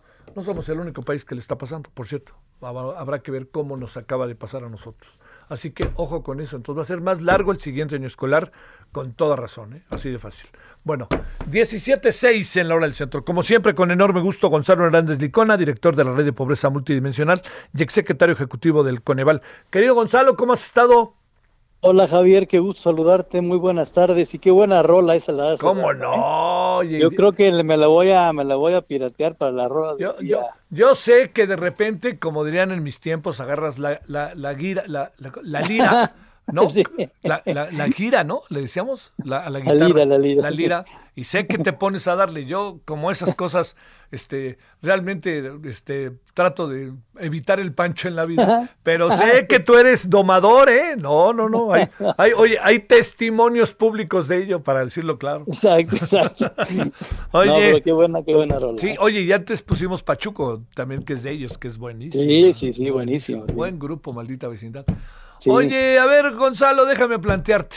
Este, derivado de tu artículo de hoy, pero no solamente de eso, de la Sí. reforma, diría yo, no solamente es el artículo de reforma, que quede claro de hoy, es algo que has venido trabajando. ¿Qué tanto los niveles de pobreza se han incrementado? Que eso es muy importante, que tal ha crecido el nivel de pobreza en el país a partir de el nuevo gobierno, pensado esto en función también de que se nos cruza la pandemia, que quede clarísimo, pero también si las políticas públicas nos han dado o no nos han dado. A ver, venga de ahí, mi querido Gonzalo. Mira, obviamente el, el gran el gran boquete ha sido la pandemia, Ajá. ¿no? La pandemia nos dio en la torre los, a los empleos, nos dio en la torre, por lo tanto, al ingreso a las familias, también a la- al acceso a la seguridad social, la gente perdió el derecho al IMSS, por ejemplo. Entonces, sí, la pandemia es, ha hecho estragos pues, espantosos, lo cual, pues, han implicado desde inicios de 2020, Javier, incrementos de pobreza. Por ejemplo, el segundo trimestre de 2020 fue terrible para empleos, terrible para ingresos y terrible para la pobreza. Por ejemplo, la pobreza laboral, que le llamamos a quien no tiene suficiente ingreso de su trabajo para comprar una canasta alimentaria, esa pobreza laboral estaba más o menos en 45 millones de personas al inicio de 2020 y en el segundo trimestre creció a 61 millones. O sea, sí fue una- un incremento enorme. Ha venido recuperándose el empleo, ha venido recuperándose el ingreso, eh, pero aún o de un año a otro sí hay todavía un incremento de cerca de 5.1 millones de personas en la pobreza, nada más por la pandemia, ¿no? Bueno, déjame comer, o sea, es la, pandemia y las cosas que no hicimos, ¿no? porque porque Brasil, Brasil tuvo la misma pandemia y el mismo sufrimiento, y Brasil, el mismo, o sea, el mismísimo Bolsonaro, este, eh, le metió a los apoyos eh, a la población en pobreza, apoyos adicionales a los que ya había, y por lo tanto en Brasil la pobreza extrema no va a subir por la pandemia. Entonces, no, o sea, la pandemia tiene una culpa y, la, y el gobierno, por hacer o por no hacer, pues tienen la otra parte, ¿no? Eh, entonces, sí, pues sí, la pobreza ha, ha, subido, el crecimiento de los empleos empezó a bajar antes de la pandemia, aunque también para decirlo, eh, antes de la pandemia, el efecto salario mínimo sí venía beneficiando los ingresos de las personas, pues sí, sí estaba abonando a tener menor, menor, pobreza. Pero la pandemia pues vino a borrar todo eso. Oye, a ver, déjame plantearte algo ahí, Gonzalo. Eh, uno, uno se pregunta cuáles pueden ser las razones de ello. Es decir, estamos, pregunto, ¿eh? políticas públicas equivocadas, eh, una austeridad eh, muy severa que impide el movimiento de algunas cosas. Exactamente qué es lo que, lo que puede también detonar todo eso. Yo creo que es una combinación de cosas. Claramente la austeridad, la austeridad no, no ayuda, porque la austeridad, la austeridad implica que el gobierno, que es un gran jugador en la economía mexicana, con la economía en cualquier país, ¿no? Ese gobierno no gasta y no pone y no echa a andar eh, pues, un flujo de ingreso que luego beneficia a, la sociedad en su conjunto. De ahí un poquito, bueno, no un poquito, mucho, las ideas eh, que hicieron que la, que la Gran Depresión del 29 pudiera empezarse a mejorar con un gasto gubernamental que le llaman los economistas eh, este, políticas keynesianas, que básicamente es que el gobierno apoye cuando la economía está mal. Entonces, entonces fíjate, economistas de derecha, de izquierda, del centro de, en México decían, este es momento de gastar. Hay que gastar responsablemente, pero que gastar. gastar. Entonces la, austeridad eh, sí fue un, ha sido un problema para la pandemia. Y la segunda, que es en parte el artículo de hoy, es que eh, el presidente ha creído que los programas sociales, solamente la entrega de transferencia, por ejemplo, que si bien es relevante, ha pensado que eso es como, como lo único que tiene que hacer para, para la pobreza y en la pandemia eso todavía es, todavía se queda súper corto. Entonces, el artículo de hoy tiene, el artículo de hoy, fíjate lo que dice. Dice, eh, reportado por las personas, ¿eh? preguntado a las familias, no, no preguntado al gobierno, no, no, las familias. Reportan que la población más pobre tiene menos cobertura hoy de programas sociales que en el sexenio pasado. Eso es terrible, ¿eh? O sea, del, o sea, el sexenio pasado, la cobertura del 10% con, con menos ingreso laboral, eh, tenía una cobertura de 61% del apoyo gubernamental, entre becas, entre, entre programas sociales, ¿no? Hoy, ese 10% con más eh, pobreza tiene una cobertura de 50%. O sea, el presidente que, que con, con buena razón argumenta que primero los pobres, les está dando menos cobertura de programas sociales que hace tres años. Y yo creo que eso es una mezcla de, por ejemplo, una es falta, es una falta de visión de que a la población en pobreza extrema hay que tener un esquema de focalización muy agresivo para poder hacer llegar los apoyos, incluso los universales. ¿No? Te pongo un ejemplo, te pongo un ejemplo. Adultos mayores. ¿No? Yo conozco mucha gente de adulto mayor que ya tuvo su pensión formal del IMSS, ya tiene su pensión formal de su empresa privada, ya tiene pues una o dos pensiones formales.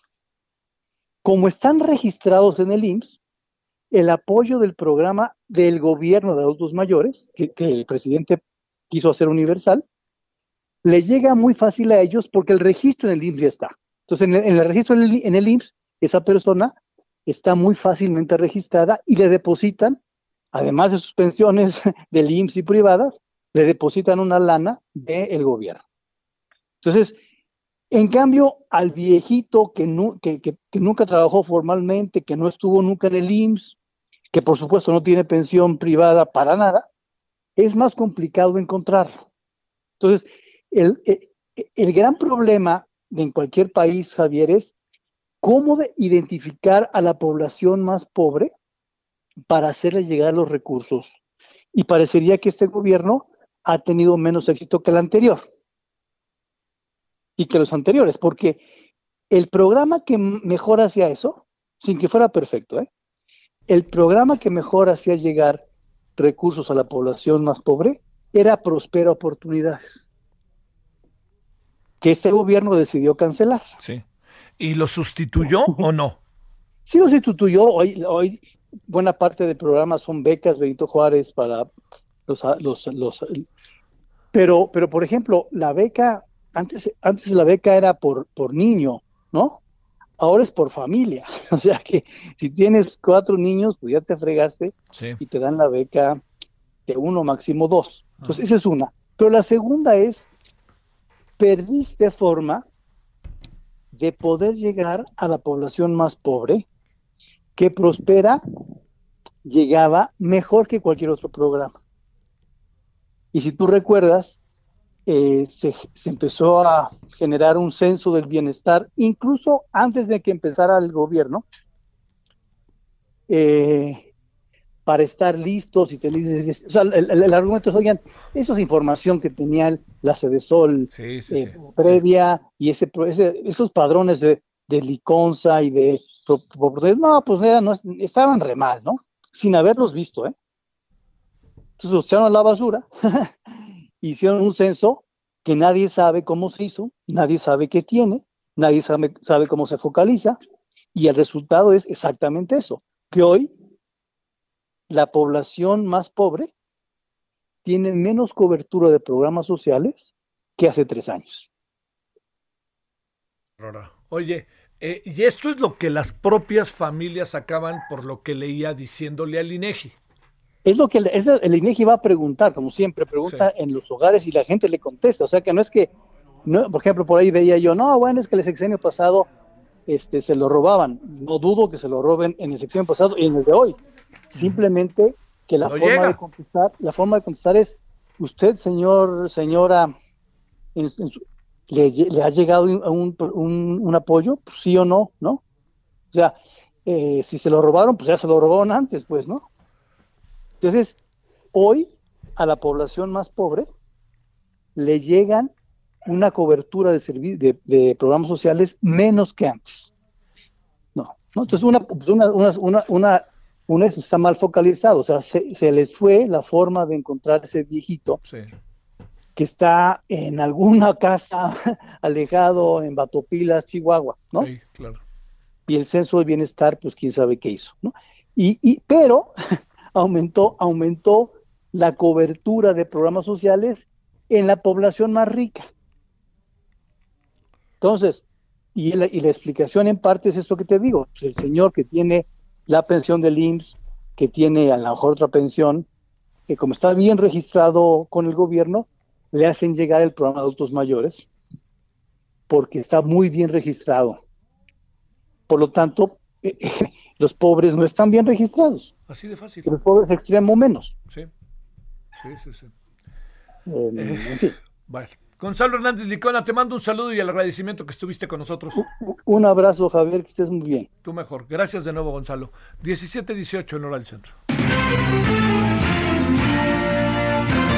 Esperamos sus comentarios y opiniones en Twitter. Arroba Javier Solórzano. Arroba Javier Solórzano. Solórzano, el referente informativo.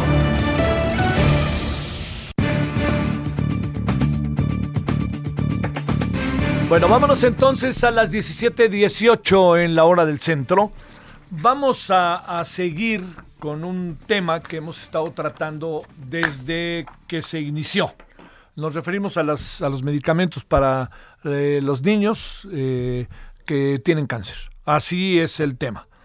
Y han tomado medidas drásticas los padres y madres de familia, agotados, cansados, hartos y además a sabiendas de que todo lo que les dicen acaba siendo incumplido.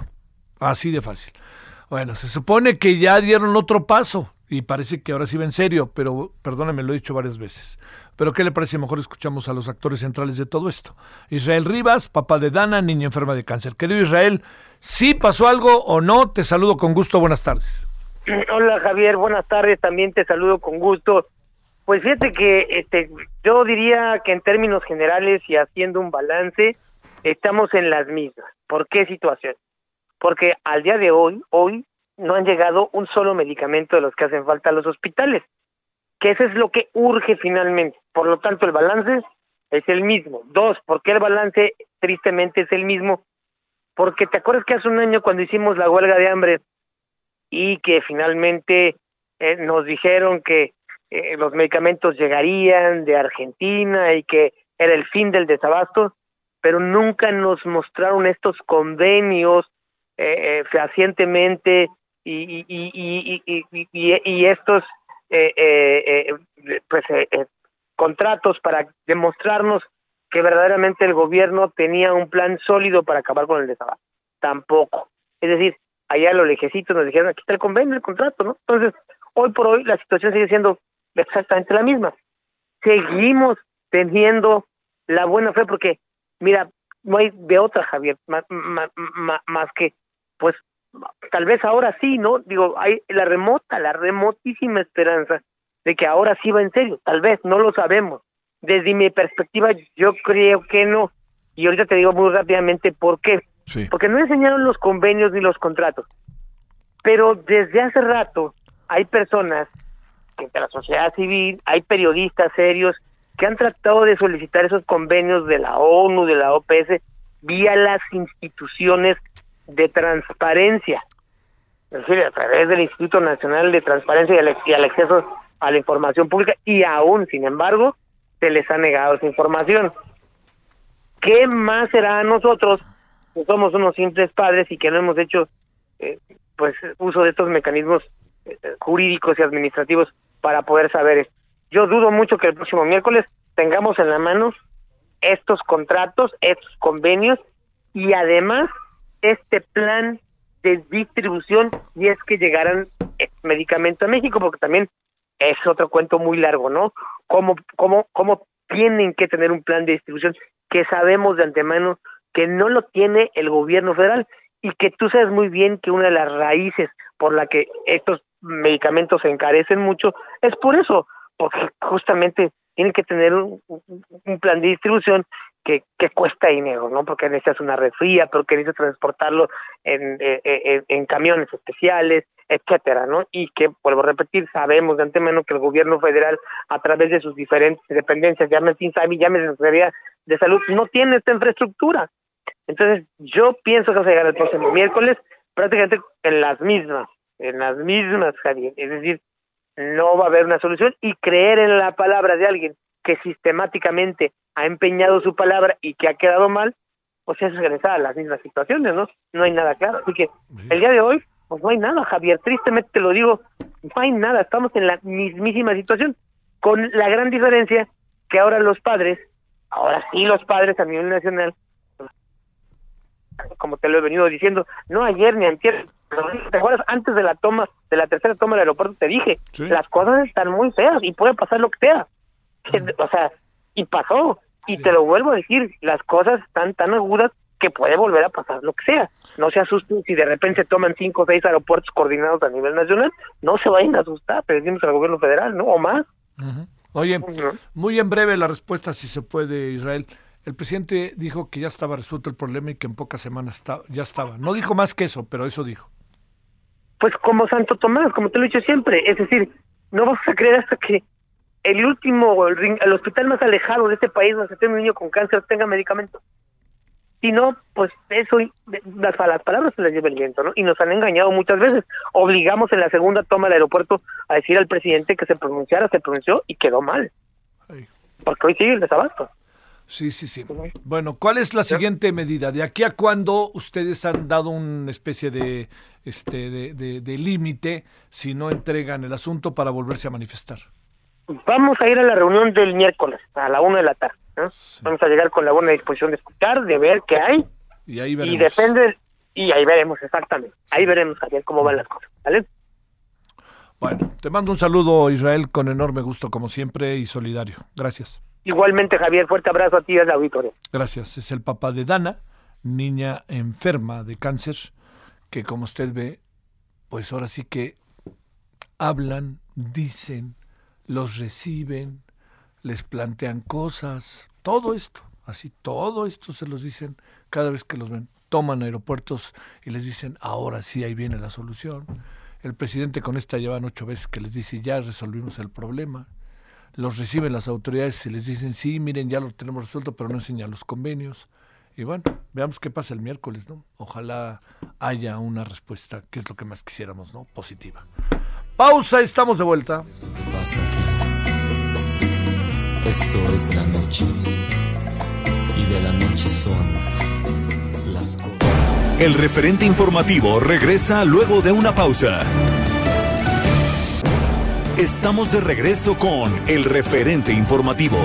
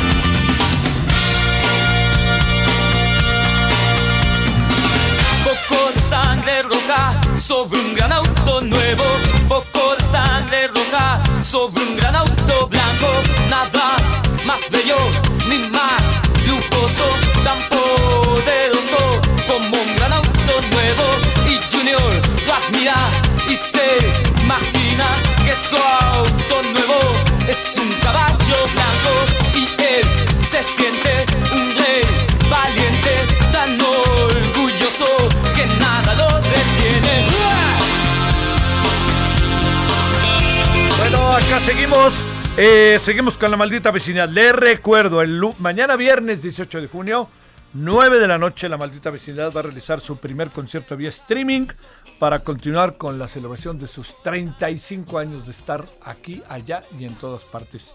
Eh, un poco de sangre es esta canción. Buenas rolas tiene maldita vecindad, la verdad. A mí me gusta. Bueno, escuchemos un rato. a otro y y muy monedas y él se siente como en un juego que no divierte corriendo de autos nuevos.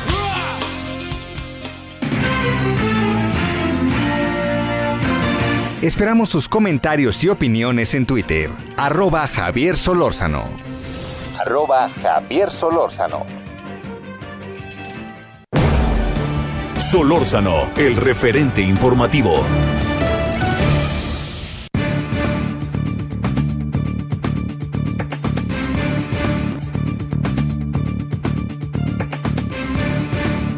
Bueno, vámonos entonces 17:32. Sigamos con este tema que se ha convertido en una constante que no podemos perder de vista es en el diagnóstico país qué anda pasando. ¿Creció la pobreza, no creció la pobreza o dónde andan? ¿Hasta dónde andan las llegando las políticas públicas del presidente López Obrador, que en muchos casos son efectivísimas, ¿eh? Más allá de lo electorero, son muy efectivas porque son planes que el gobierno, el presidente ha tenido en su calidad de candidato y de gobernador de la Ciudad de México con mucha claridad. Mucho le debemos a López Obrador del tema de la tercera edad, ¿eh? eso no se pierde de vista. Y también mucho debemos colectivamente al tema de los salarios mínimos que se vino a consolidar en esta administración, pero desde tiempo atrás yo diría hay que reconocer Salomón Chertorivsky era de los que empujaba y empujaba el aumento del salario mínimo, pero no es suficiente, ¿no? A ver, analicemos y revisemos. Le queremos agradecer al doctor Manuel Triano, académico del Instituto de Investigaciones para el Desarrollo con Equidad y le cuide de la Universidad Iberoamericana. ¿Cómo estás, doctor Manuel? Gracias. ¿Qué tal, Javier? Buenas tardes. Un gusto de platicar contigo y con tu auditorio. A ver, creció la pobreza. ¿En qué andamos independientemente de la voluntad que tenga el gobierno para que las cosas sean diferentes? Pues mira, desafortunadamente parece que sí. Te cuento. Nosotros en la Universidad Iberoamericana, en coordinación con UNICEF y con Acción Ciudadana frente a la Pobreza, estamos haciendo una encuesta periódica, telefónica, desde que comenzó la pandemia y en esta encuesta le hemos dado seguimiento a cuatro temas fundamentales, ocupación, ingreso, salud mental y seguridad alimentaria.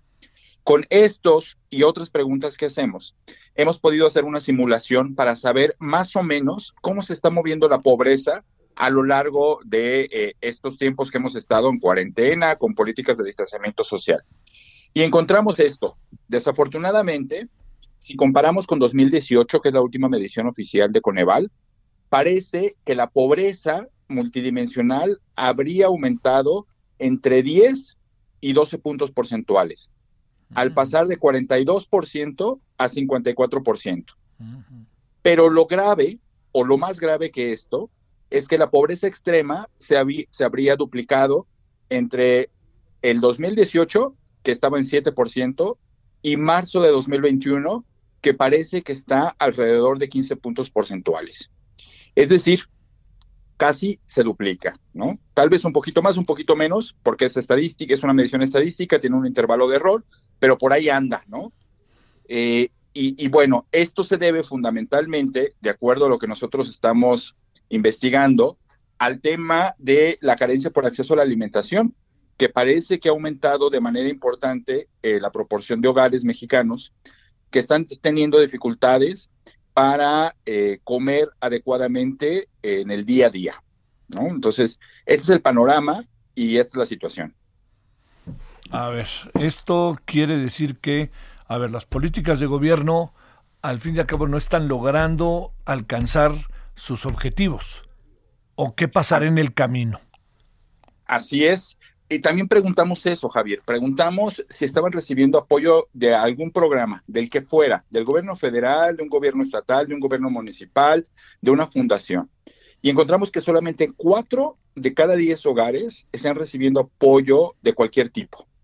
Este cuatro de cada diez está muy por abajo de la meta que el presidente López Obrador había señalado en 2020. En 2020 él nos dijo que siete de cada diez hogares mexicanos estaban o estaban por recibir apoyos del gobierno federal. Lo que nosotros estamos encontrando es que no necesariamente es así, que todavía hay una buena área de oportunidad para lograr la meta del presidente, pero que además, por el aumento de la pobreza, parecería que quienes están recibiendo los apoyos de, gobierno no son quienes tendrían que estarlos recibiendo.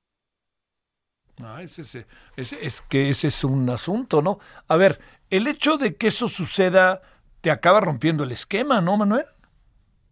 Claro, porque eh, eh, tú piensas el programa de adultos mayores, por ejemplo. Sí. Seguramente es más fácil que lo cobre una persona que vive en un área urbana, que tiene cierto nivel de instrucción y que se encuentra cerca de, la información eh, que le permite acceder al programa, que una persona que vive en las condiciones contrarias. Entonces, quienes tienen mayores desventajas estructurales y acumuladas tienen menos acceso a información, tienen menos posibilidades de recibir los apoyos y parece que, hay una parte, no todos, pero una parte de personas que no necesariamente necesitarían con urgencia o en primer lugar el apoyo de los programas de gobierno y sí les están llegando, mientras que quienes sí lo requieren con urgencia no lo están recibiendo. ¿Qué supones? ¿Por qué, por qué suponemos que está pasando esto? Parecería que es un problema de focalización, o sea, que, que, no, no, se está focalizando adecuadamente. La desventaja de las políticas universales como las que propone el presidente es que eh, eh, en, el papel suena muy bien que todos lo recibamos, pero las políticas universales operan en contra de quienes tienen desventajas, porque quienes tienen desventajas no acceden a, a buena información, a información útil, tienen que pagar costos de desplazamiento, costos para gestiones, y entonces no terminan recibiendo los apoyos necesariamente. Por eso, una mezcla de políticas universales y focalizadas sería lo deseable, pero parece que eso no está sucediendo en este momento. ¿No ayuda en todo esto lo, el trabajo que hace el INEGI, por ejemplo, Manuel? Eh, eh, eh, el, trabajo que hace INEGI es una herramienta fundamental, pero INEGI no nos puede decir exactamente dónde están los pobres, ¿no? Porque al ser información estadística hay que guardar cierto grado de confidencialidad. O sea, no, tú, no, tú no puedes darle algo al, a bienestar la información de la encuesta a nivel de persona, porque tú estás eh, haciendo un acuerdo con la persona que entrevistas de que todo lo que ella te diga va a estar bajo eh, acuerdo de confidencialidad, ¿no? Claro, claro. y entonces... Adelante. Bueno, sí, y entonces esto es lo que estamos encontrando nosotros en la encuesta en que, que, realizamos periódicamente en el COVID. Es un dato que en agosto de este año vamos a poder discutir mejor, porque en agosto de este año Coneval publica la nueva medición oficial de la pobreza. Esa, esa va a ser la buena, se va a hacer con datos de INEGI, como tú dices, Javier, con datos del ENIG. Y entonces lo que podemos hacer ahora es, bueno, comenzar a prepararnos para que lo que nos digan es que va a haber un aumento de por lo menos 10 millones de pobres más entre 2018 y 2020. Uf, uf, uf. A ver, y aquí entonces, ¿dónde, dónde entran las corresponsabilidades? Eh, y no, no, no es que señale al, al, al gobierno, sino más bien todas las variables que intervienen para poder delimitar las responsabilidades de esto, incluyendo, por supuesto, ¿eh? la pandemia no, no nos pasa por alto.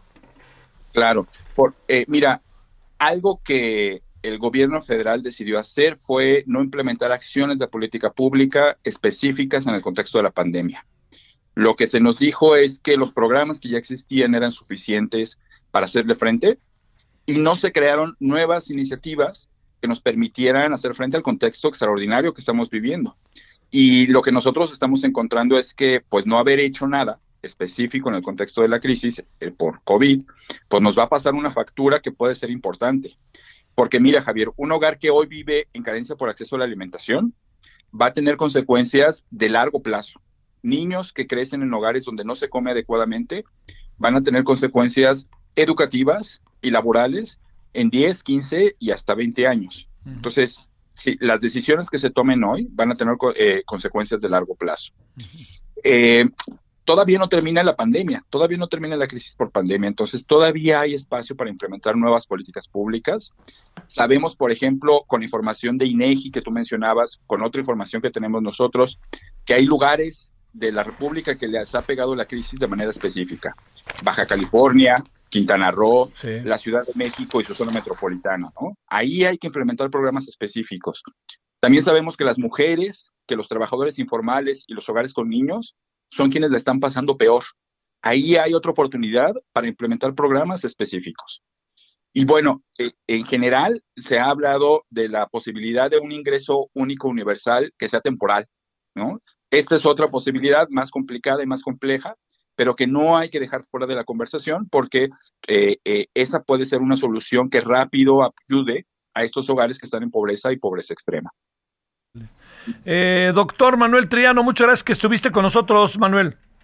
Un gusto, Javier, a la orden en la Universidad Iberoamericana. Gracias, académico del Instituto de Investigaciones para el Desarrollo con Equidad, el EQUIDE de la Universidad Iberoamericana.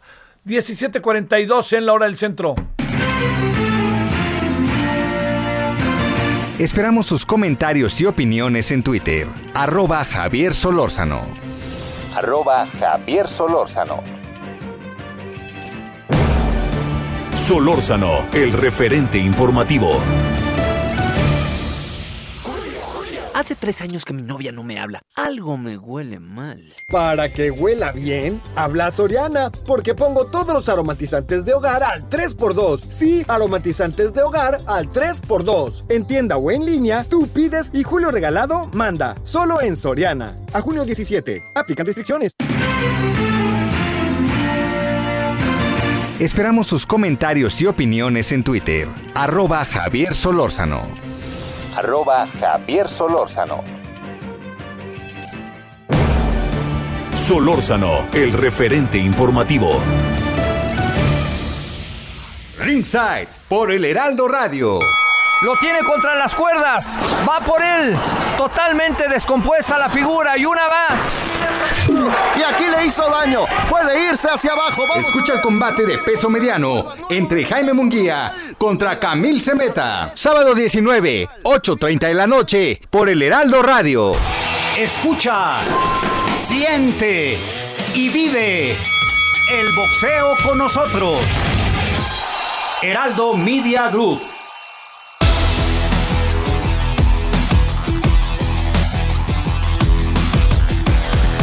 Bueno, vámonos a las 17 con 43 en la hora del centro. Como ya escuchó, ahí viene el box. El otro día tuve, debo decirlo, mi querido Alfredo. Alfredo Ruiz está con usted y con nosotros. Javier, mucho gusto. El problema de Alfredo Ruiz es que no sabe cómo dividir su vida. La verdad, él, él va a decir que no entre los Pumas y el Atlante.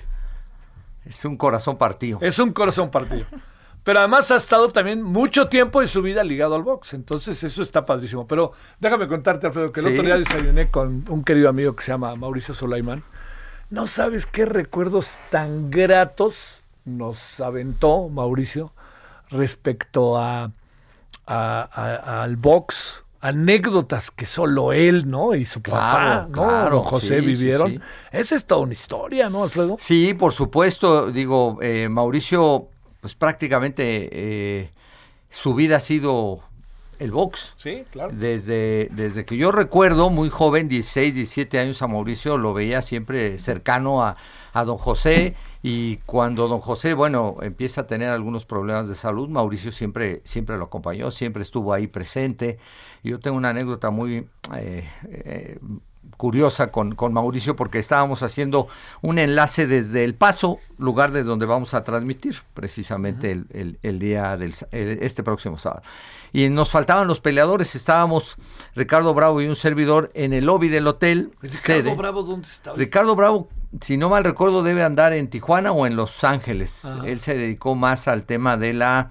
eh, Del fútbol americano. de la- él, él era Ajá. seguidor y hacía muy... fue coach de fútbol americano Ajá. y mucho eh, a esta parte del training ahora. Ah, claro, sí. y, a las, y a la rehabilitación. Sí, me lo imagino.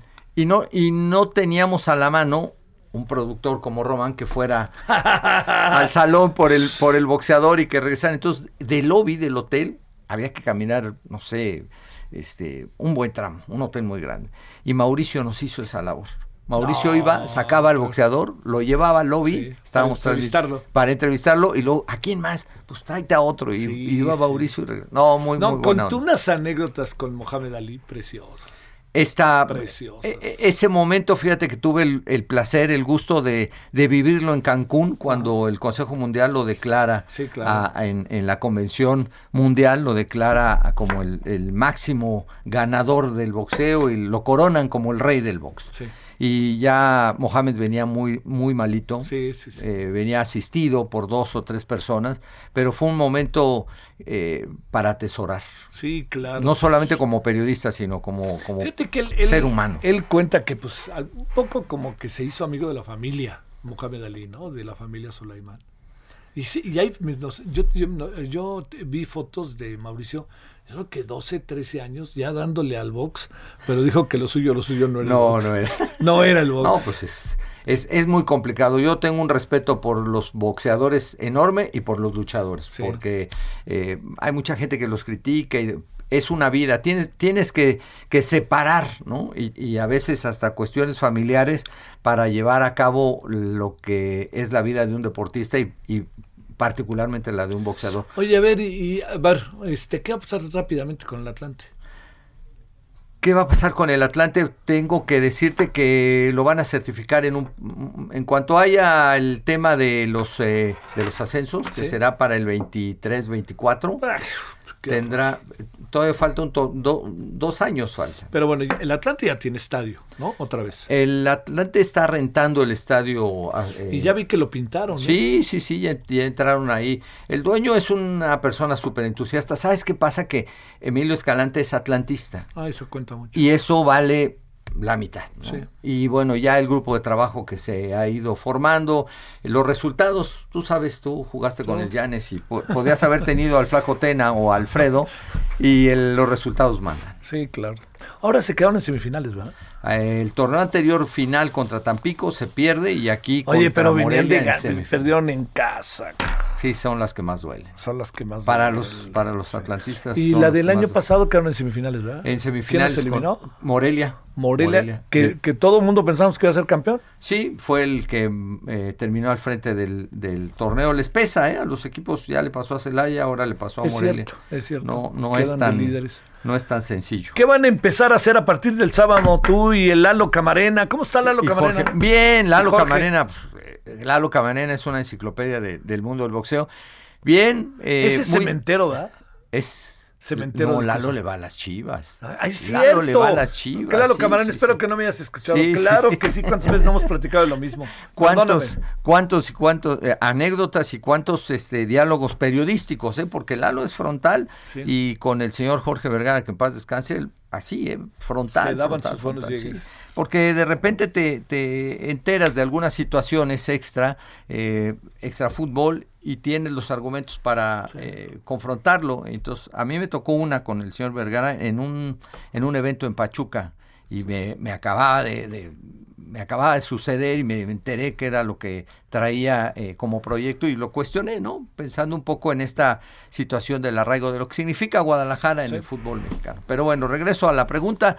El sábado. ¿Quiénes van a estar primero? En, la crónica, Jorge Mile. Sí. también es de box de toda la vida. Sí, sí, la, eh, Lalo Camarena y tu servidor llevamos ahí las voces y el relato. Y el sábado el padrino va a ser Juan Manuel Márquez. Wow, es un padrino de lujo.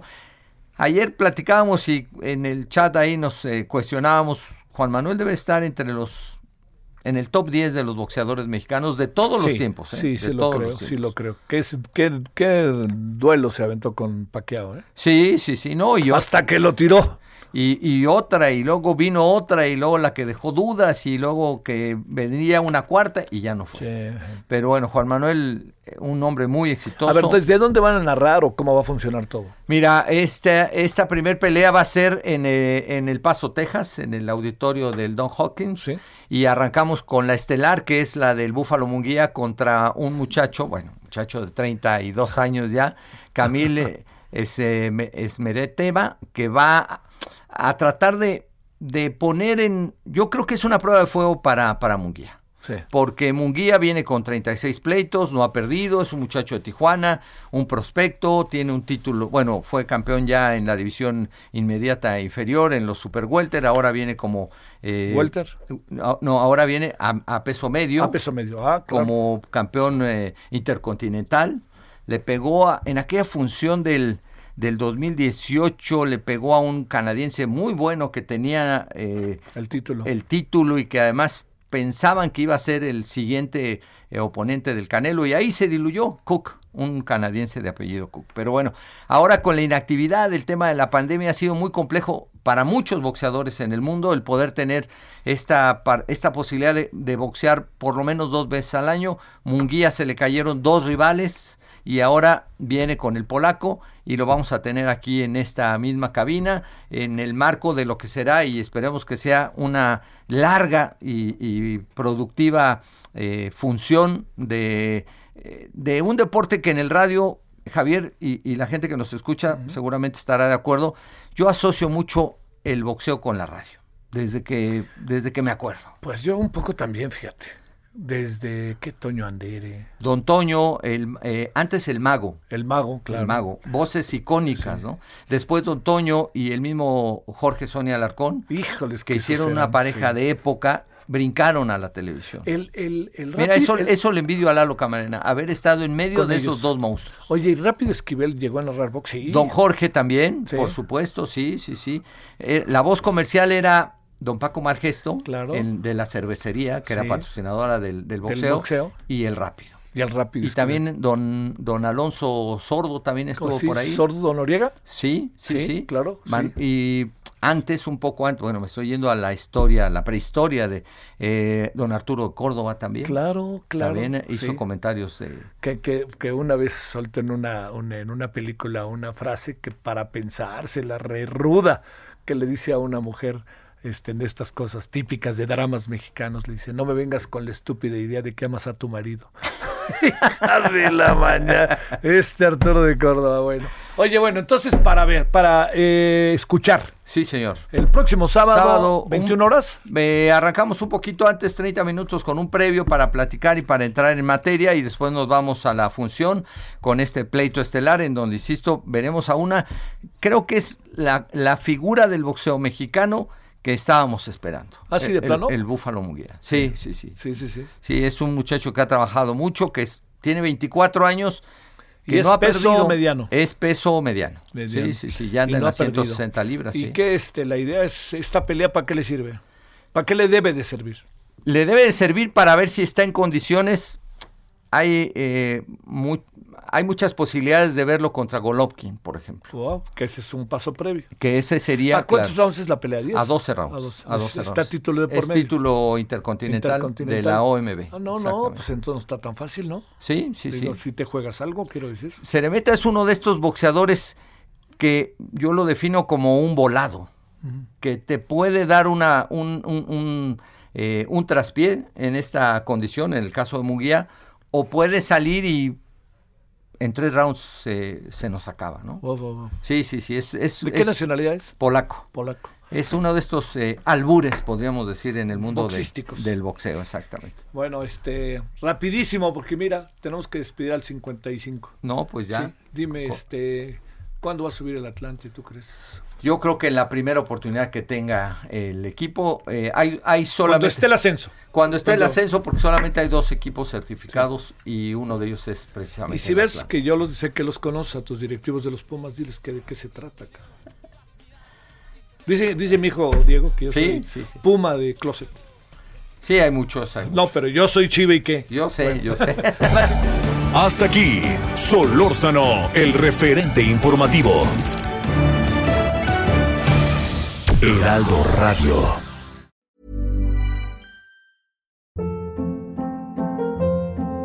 Hold up. What was that? Boring. No flavor. That was as bad as those leftovers you ate all week. Kiki Palmer here, and it's time to say hello to something fresh and guilt-free. Hello Fresh. Jazz up dinner with pecan-crusted chicken or garlic butter shrimp scampi. Now that's music to my mouth. Hello Fresh. Let's get this dinner party started. Discover all the delicious possibilities at hellofresh.com.